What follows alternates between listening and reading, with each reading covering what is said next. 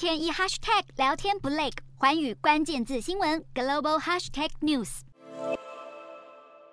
广场聚集大批民众，在欢腾的音乐和绚丽的烟火中同嗨，也有民众用手机记录这难得的一刻。北韩民众送别二零二二的方式跟其他国家几乎差不多，但是平壤当局倒是不忘把握二零二二年的最后一天导弹。三十一号，北韩官媒中央通信社放送领导人金正恩主持重要党内会议，但就在没多久之前，南韩军方表示，当地时间三十一号上午八点左右，北韩从首都平壤南方的黄海北道向朝鲜半岛以东的海域发射了三枚的短程弹道飞弹。然而，隔不到二十四小时，南韩军方在指出，当地时间一号凌晨两点五十分，北韩又从平壤的龙城区发射了一枚短程弹道飞弹。飞行约四百公里，最后落入了日本海。而首尔当局也强烈谴责北韩的一系列飞弹试射。一号，北韩国营电视台当家主播李春基跟报道，金正恩已经下令研发新型洲际弹道飞弹，并且大规模生产战术核子武器，以应应来自美国和南韩的威胁。